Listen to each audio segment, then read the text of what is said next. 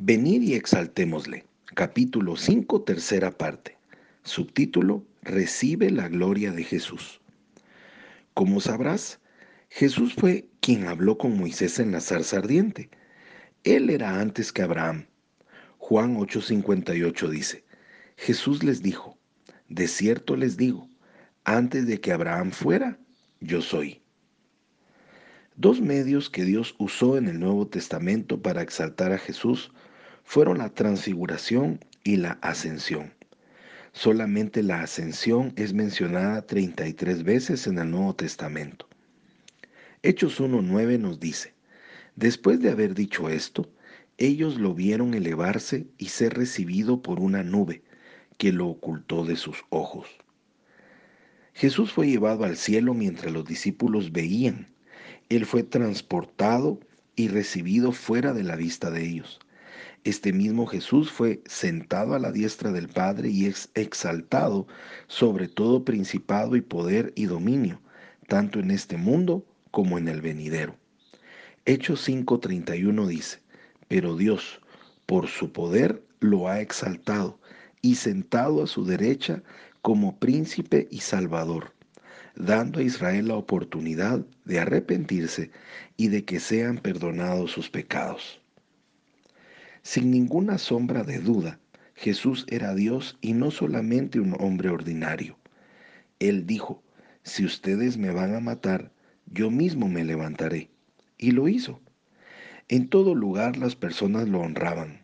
Jesús dijo, la gloria que me has dado la quiero dar a estos discípulos. Y Juan 17, 26 dice, de un solo hombre hizo él al todo el género humano, para que habiten sobre la faz de la tierra, y les ha prefijado sus tiempos precisos y sus límites para vivir. ¿Qué quiso decir con esto? Cuando el fuego descendió en Pentecostés, la gloria de Dios se derramó sobre los hijos de Dios. Imagínate, la gloria que cayó ese día desde el cielo en forma de un gran viento sacudió a toda la ciudad de Jerusalén. Miles de miles fueron afectados.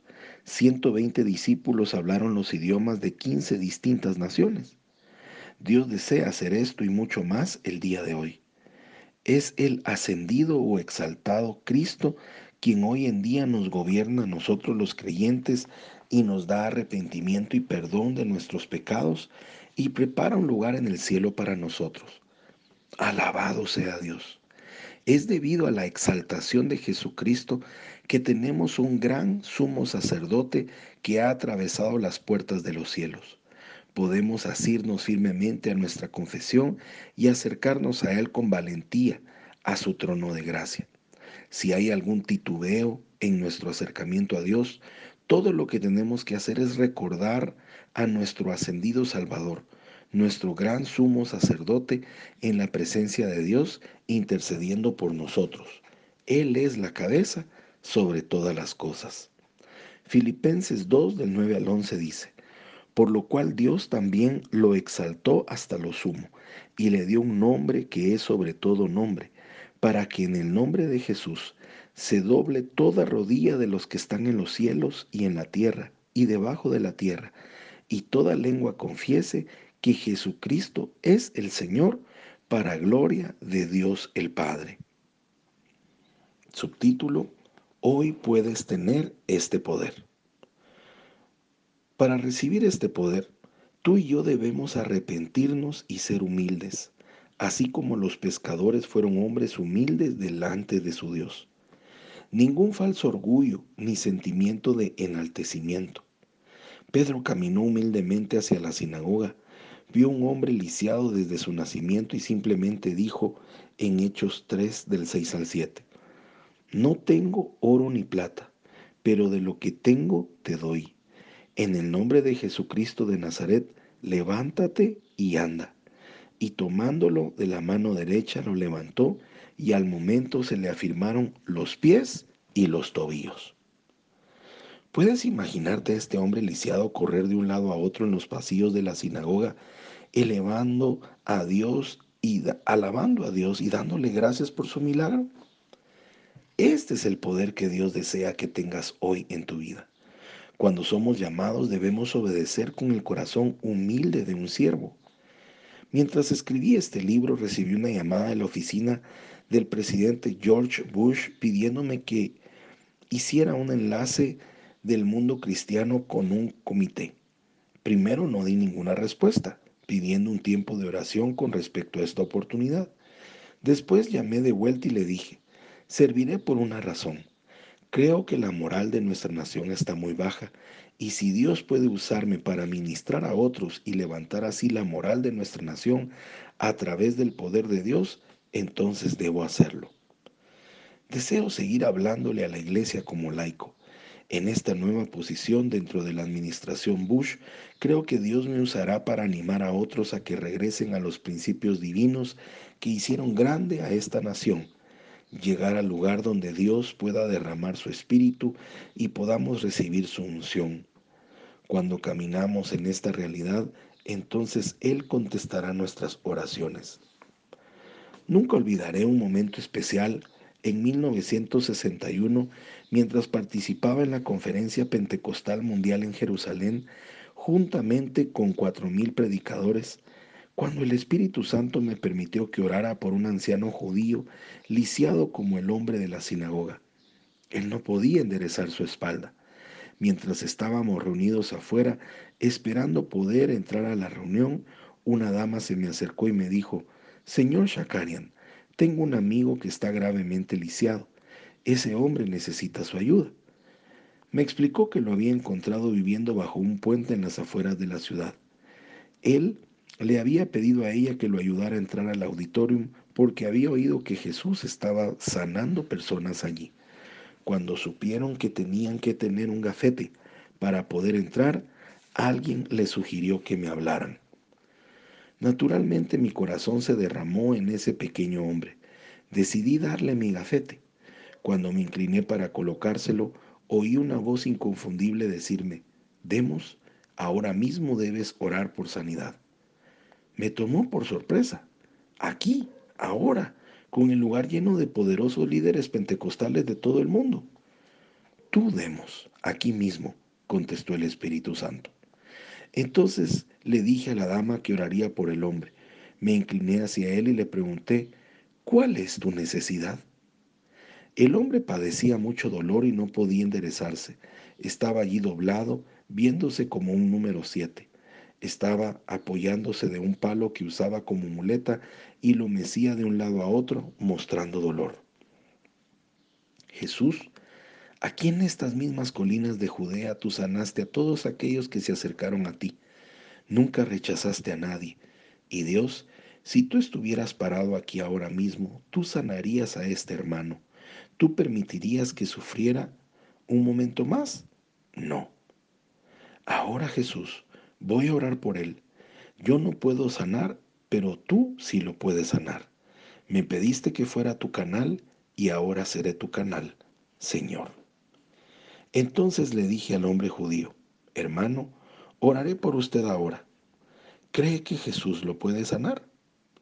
Por eso mismo vine, fue su respuesta. Así que comencé a orar.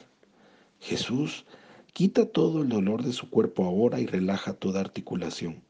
En el nombre de Jesús le ordeno a todo dolor que deje toda articulación para que Él se pueda enderezar. Gracias, Padre.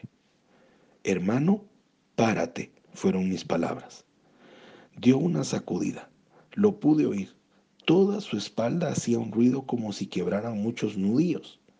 De repente escuché el chasquido de algo. Primero tuve miedo de que el frágil hombrecito se hubiera quebrado pero el quejido que escuché fue de alivio y no de dolor. Lentamente se enderezó y me vio con triunfo a la cara. De nuestro alrededor vino un gran coro de alabanza. En pocos momentos él estaba parado ojo con ojo conmigo. Ya no tenía el aspecto del número siete. Tomé el palo con el que se apoyaba y se lo di a la dama. Cuando lo recibió, Pareció como si ella hubiera recibido un golpe eléctrico. Ella comenzó a gritar. Cuatro mil predicadores podían oír sus gritos diciendo, ¡Un milagro! ¡Un milagro! corriendo para ver lo que sucedía. ¿Qué quiere decir un milagro? le preguntaron.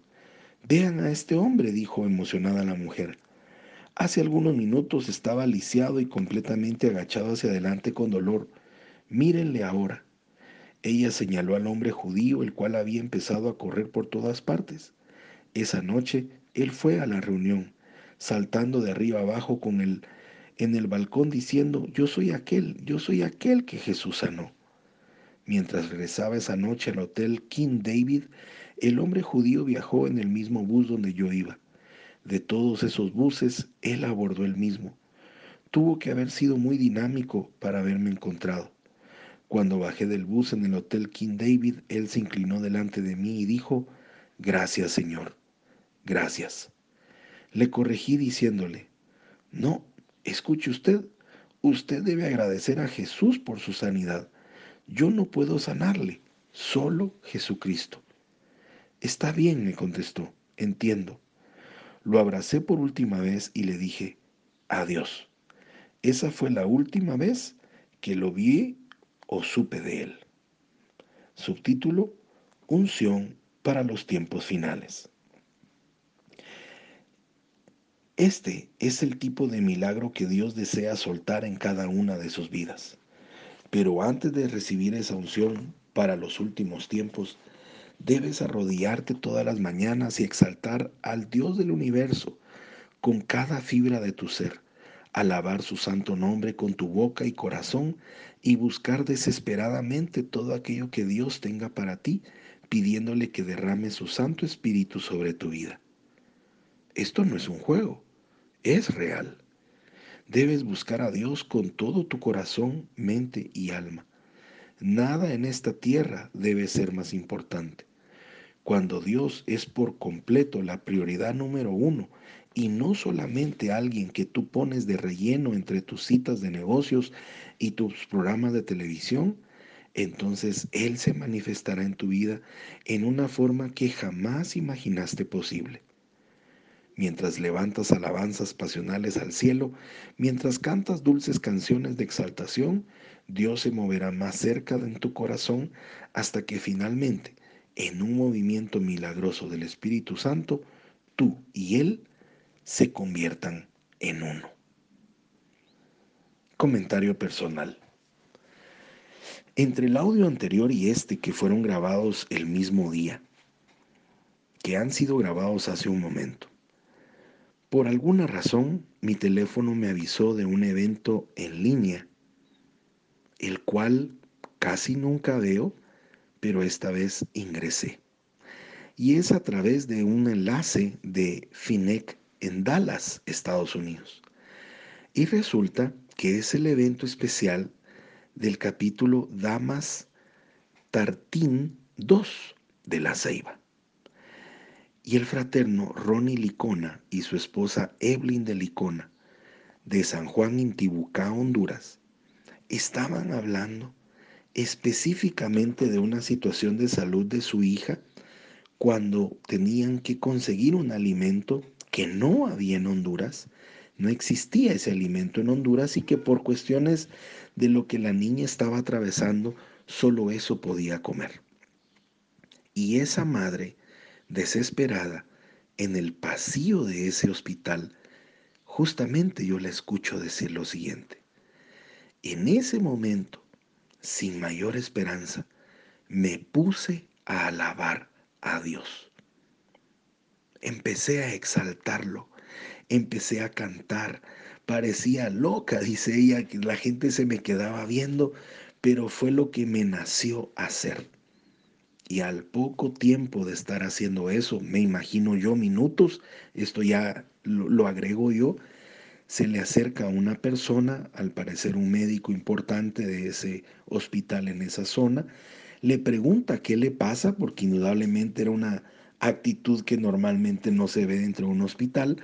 Ella le comenta la situación y el doctor le dice, hace unos pocos meses un laboratorio local empezó a producir ese alimento.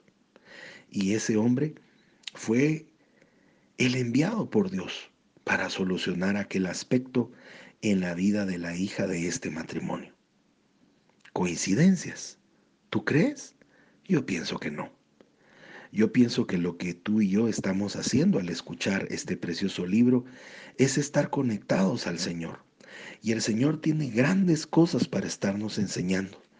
Desde algo tan sencillo como unirme a mí a un evento virtual a través de un, de un enlace de Estados Unidos, pero el capítulo es en la Ceiba, Honduras, a través de un matrimonio, contando de exaltar al Señor en esos momentos de angustia, de dificultad, como también en esos momentos de alegría, de tranquilidad y de gozo.